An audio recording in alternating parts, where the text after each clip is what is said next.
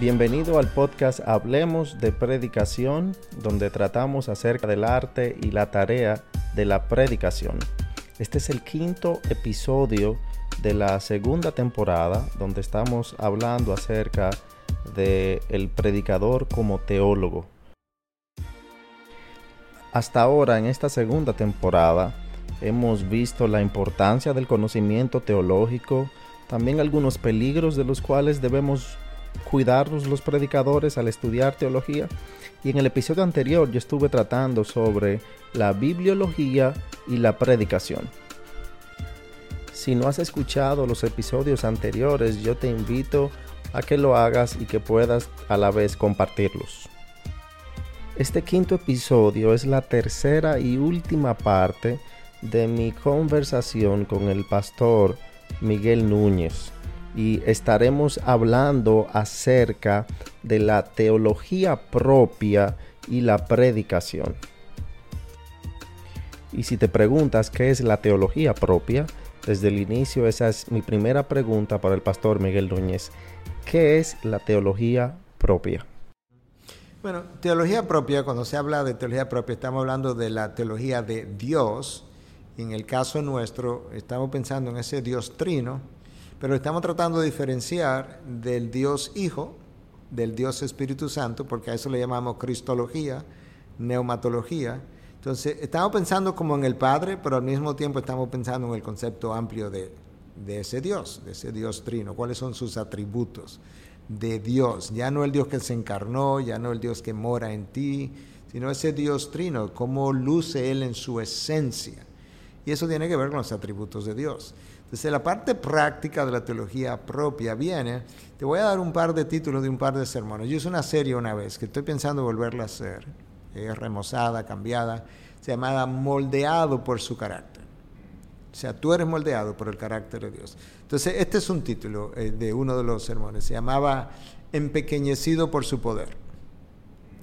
Entonces, cuando tú ves el poder de Dios, tú eres transformado y tú eres cambiado a una imagen pequeña. E, ese era uno. Ah, otro era aquietado por su soberanía. Entonces su soberanía, y de eso que hablaba ¿verdad? En, un, en un segmento anterior contigo, en, otra parte, de que yo quiero escribir acerca de teología práctica. Porque ¿para qué tú quieres que yo sepa de que Dios es soberano? Para que yo diga que yo no puedo cuestionar a Dios. Bueno, eso es verdad, pero esa, esa no es la razón por la que Dios quiere que yo sepa acerca de su soberanía. Dios quiere que yo sepa acerca de su soberanía porque, eh, entre otras cosas, eso es lo que me va a permitir vivir tranquilo. Dios está en control. Todas las cosas cooperan para bien las peores cosas, las peores cosas cooperan para bien.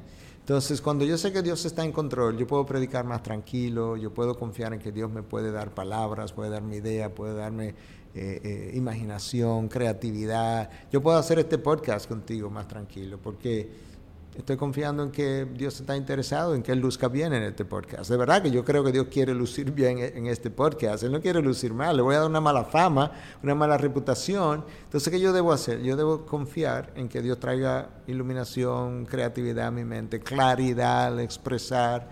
Entonces, su soberanía me aquieta. Y así uno, cada título de cada sermón era algo que tenía que ver con Dios y el efecto que produce en mí. Y yo creo que eso tú lo puedes seguir viendo, su, santidad me transforma o su santidad me limpia. Pudiéramos ser creativos con, con los títulos, pero es la, su fidelidad me ayuda a perseverar. ¿Por qué? Porque yo estoy animado porque Dios en su fidelidad va a continuar trabajando en mí hasta el final, aunque tropiece, aunque me caiga yo estoy confiado en esa fidelidad. Entonces, eso es teología propia. O sea, que es un enfoque en la persona de Dios. En la persona Yo creo que, como decíamos anteriormente, solemos pensar demasiado, tanto en la iglesia como al venir a la Biblia, en nosotros. Definitivamente. En lo que Dios puede hacer por mí. Y sin duda alguna el Señor hace obras por, por nosotros. Pero lo primero que Él quiere que conozcamos es a su persona, quién Él es. Claro. Y entonces quién Él es es que nos va que determina lo que él hace. Claro, bueno, eh, los discípulos vienen donde Cristo dice, enséñanos a orar. Ok, no hay problema. ¿Dónde que él comienza? Padre nuestro, que estás en los cielos, allá arriba, 30 mil pies de altura, diríamos nosotros. Santificado sea tu nombre. 50 mil pies de altura. Venga a nosotros tu reino. Hágase, Señor, tu voluntad. Todavía estamos aquí arriba, en, los en el cielo como en la tierra. Entonces, luego, que vamos a bajar ahora. Danos hoy el pan nuestro de cada día. Sí, pero después que nos elevamos. Ahora, ese Dios alto, sublime, excelso, que tiene una voluntad santa, Él se va a encargar de darme el pan de todos los días. Ayúdame a perdonar a otros como yo, eh, como yo he sido perdonado, que es parte la segunda parte. Y líbranos del mal. que Todo eso es aterrizado ahora. Sí, pero tenía que subirme primero para ver la vida en la tierra desde arriba, controlada por ese Dios grande, y luego bajamos. La Biblia entera es, es de principio a fin. Eh, Dios abrió su boca y que dice, Dios creó los cielos y la tierra, ahí está Dios. Y al final terminamos adorando a Dios frente al trono del, Cordero, ¿verdad? El trono, el trono de Dios. Entonces, la Biblia es antropocéntrica, la creación es antropocéntrica, eh, perdón, eh, teocéntrica. La Biblia es teocéntrica, la creación es teocéntrica, está centrada en Dios. ¿Por qué? Porque Dios dice en Romanos 1, 18, 19 que la ira de Dios se revela contra toda impiedad ah, e injusticia de los hombres que suprimen la verdad, porque lo que de Dios se podía conocer, su eterna divinidad y poder, su eterno poder y divinidad, ha sido claramente visible desde la creación del mundo. ¿Qué es lo que Dios está diciendo? En mi creación yo revelé, mi poder e incluso mi divinidad. Porque Él se lo hizo evidente dentro de ellos, por tanto el hombre no tiene excusa. Entonces tú puedes ver que Dios dice, no, mi creación, Salmo 19, los cielos proclaman la gloria de Dios. La creación es diocéntrica, el hombre tiene que vivir una vida diocéntrica, la vida es diocéntrica. Cristo vino y vivió una vida como ser humano diocéntrica. No quería hacer nada que no fuera la voluntad del Padre. De manera que, ¿qué puedo yo hacer? Pero el hombre está muy aterrizado aquí, en el ahora, en esta tierra, lo que yo quiero, lo que yo pienso y lo que quiero, lo quiero ahora y como yo lo quiero, de la forma que yo lo quiero, con quién yo lo quiero, dónde yo lo quiero, cuándo yo lo quiero. Y después, Dios, si tú puedes bendecir todo eso, te lo agradecería. Y dice, no, que no es así que funciona.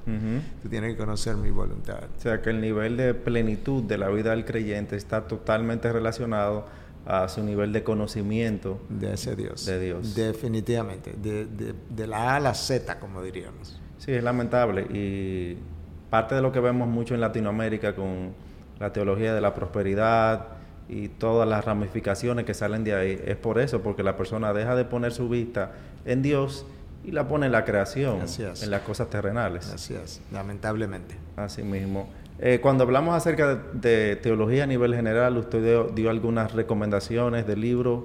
¿Hay algún libro que le llegue a la mente sobre teología propia, eh, hmm. pensando en conocer los atributos de Dios? Bueno, um, A.W. Pink escribió un libro que tiene que ver con los atributos de Dios. Se llama así mismo, Los atributos de Dios. Él tiene otro libro que se llama La soberanía de Dios. Y ese, ninguno de los dos son libros voluminosos pero básicamente ah, se dirigen a, los atributos de Dios. Hay un libro escrito por un puritano, ahora se me fue clásico, 500, 600 páginas, un libro voluminoso que se llama también, no creo que esté en español lamentablemente, The Attributes of God. Uh, uf, no sé ahora cómo se me fue, pero fue uno de los primeros libros de los atributos de Dios al cual yo le pude poner la mano, por así decirlo. es un libro muy bueno, pero necesita conocer, eh, necesita hablar inglés. Entonces, como para comenzar algo de teología propia, que es atributo de Dios, llanamente hablando, yo creo que Pink es, es muy bueno en ese, en ese sentido. Hay otros, bueno, el conocimiento del Dios Santo de Packer, que ahora sale una nueva edición, que de hecho yo endosé, sale ahora una nueva edición con un nombre un poco cambiado y en vez de llamarse el conocimiento de Dios Santo, creo que se va a llamar el conocimiento de Dios. Ah, o conociendo a Dios, uno de los dos. Ese libro también es un clásico de la literatura. Uh, Tozer tiene un libro pequeñito que se llama... Uf, ¿Cómo se llama el libro de Tozer? Es un libro pequeño que tiene que ver con los atributos de Dios también. Ahora se me fue. Pero si busca el autor y en una librería cristiana o las librerías de Amazon, Christian Book Distributor, de esas librerías grandotas, busca Tozer, atributos de Dios, ahí te va, The Knowledge of God en el, en el en inglés, es la, el español creo que está como el conocimiento de Dios, de A.W. Tozer. Es un buen libro, porque es pequeñito, pero bien denso, y creo que también sería un buen libro de teología propia. Y hay, y hay muchos más. Bueno, muchas gracias por esas recomendaciones y gracias de nuevo por estar aquí con nosotros. Como no, un placer Ángel, como siempre. Gracias por escuchar este episodio. Si aún no lo has hecho, te invito a que puedas escuchar los episodios anteriores y a que también puedas compartirlos. Recuerda, estamos en YouTube, Spotify, Apple Podcasts o cualquiera que sea la plataforma que utilizas para escuchar podcasts. En el siguiente episodio tendremos a Emanuel Elizondo de Monterrey, México, y estaremos hablando con él sobre cristología, la importancia de una cristología apropiada en la predicación. Hasta la próxima.